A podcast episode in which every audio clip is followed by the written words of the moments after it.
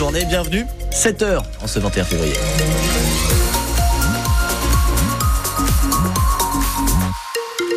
Encore beaucoup de nuages en Alsace aujourd'hui, très peu de chances d'apercevoir le soleil. On ne le voit pas de la journée, nous dit Météo France. Bon début de journée malgré tout. Entre 1 et 6 pour les températures, ça baisse un petit peu jusqu'à 13 à Saint-Louis, c'est la maximale. La météo complète de ce 21 février. Ça arrive dans un instant. Là, c'est l'actualité et c'est Théo Baucher avec vous. À la une, l'agglomération de Mulhouse lâche le Mulhouse Olympique Natation. Les inquiétudes des parents et des nageurs étaient donc fondées. La M2A ne va pas reconduire la convention avec le club. Elle l'a annoncé hier, accusant même le monde de vouloir occuper la piscine sans droit ni titre Mochaya. L'aglo de Mulhouse explique avoir pris la décision de ne pas reconduire la convention qui l'a liée au célèbre club de natation et qui permettait l'utilisation de la piscine. Une décision prise pour deux raisons. Le MON n'est pas à jour de ses paiements et il n'a pas fourni tous les documents comptables nécessaires. D'après l'aglo, le montant de la dette du MON s'élève à 72 000 euros. Le club se défend. Le président Franck Horter assure que la M2A doit de l'argent au club, des subventions promises et jamais versées. Le club de natation est en grande difficulté financière, notamment en raison de la baisse des subventions. Il est d'ailleurs convoqué fin mars au tribunal de Mulhouse en vue d'un éventuel placement en redressement, voire liquidation judiciaire. Autre volet judiciaire, le président du club Franck Horter et trois autres membres de la famille seront jugés en avril dans une affaire d'abus de biens sociaux. C'est un sujet qui ne laisse personne indifférent dans la région. L'Alsace doit-elle sortir du Grand Est à l'occasion d'un débat ce soir à la Maison de l'Alsace à Paris? On fait le point avec le président de la CEA, Frédéric Biry, avait dit que les choses bougeraient au printemps. Il est l'invité de France Bleu Alsace à 7h45. Et vous intervenez pendant cet échange. Est-ce que l'Alsace doit sortir du Grand Est? Pourquoi?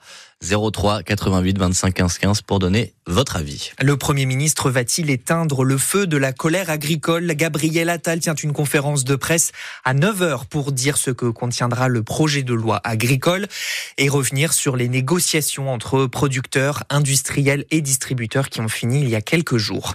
On vous parlait lundi du risque de grève des aiguilleurs de la SNCF ce week-end. Eh bien, la SNCF rassure, le trafic sera quasi normal vendredi et samedi pour le début des vacances en Alsace. Un féminicide commis juste devant un tribunal judiciaire. Oui, ça s'est passé hier après-midi à Montpellier. Une femme abattue par son ex-mari avant qu'il ne retourne l'arme contre lui.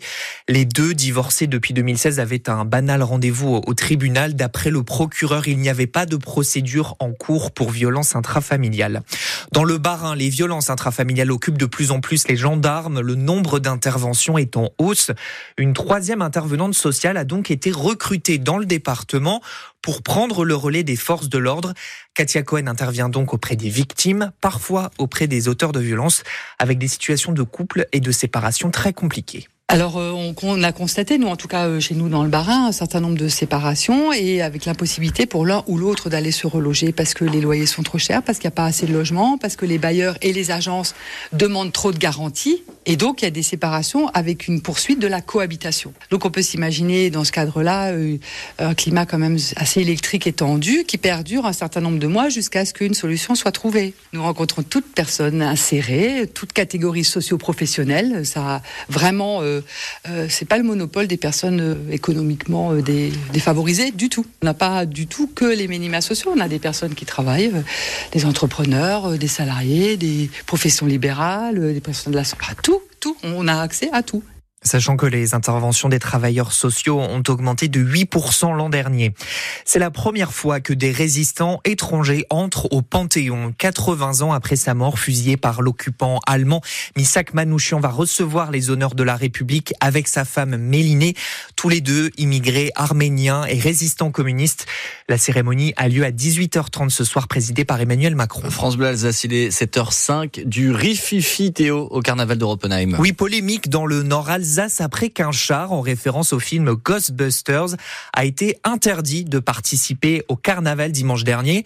En cause, un canon à feu sur le toit du véhicule. Le maire craignait pour la sécurité de l'événement.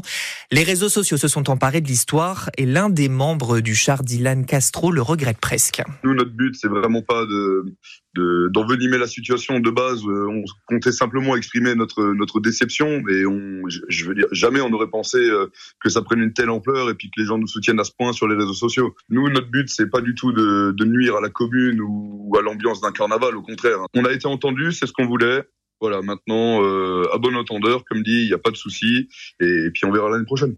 À l'année prochaine, eh bien, pas sûr hein, pour le maire René Stumpf, qui a encore en travers de la gorge certaines réactions agressives. Maintenant, on aura beaucoup de mal à, réaccepter, hein, je vous le dis quand même, puisqu'on nous a vraiment euh, beaucoup de méchanceté et beaucoup de choses qui n'étaient pas vraies. Ils nous ont accusés qu'on détruit le carnaval et de nous de nous traiter de, de personnes qui ne sont pas responsables. Alors, cette manière de vouloir salir d'autres personnes quand on organise une fête de telle ampleur, nous, on fait notre boulot du mieux qu'on le peut on doit garantir au bon déroulement et à la sécurité de ce carnaval. Sachant que ce n'est pas la première fois qu'un char est refusé à Ropenheim car il n'y a la place que pour 50 véhicules dans la petite commune. Et le char Ghostbusters a prévu lui de défiler à Wissembourg dimanche.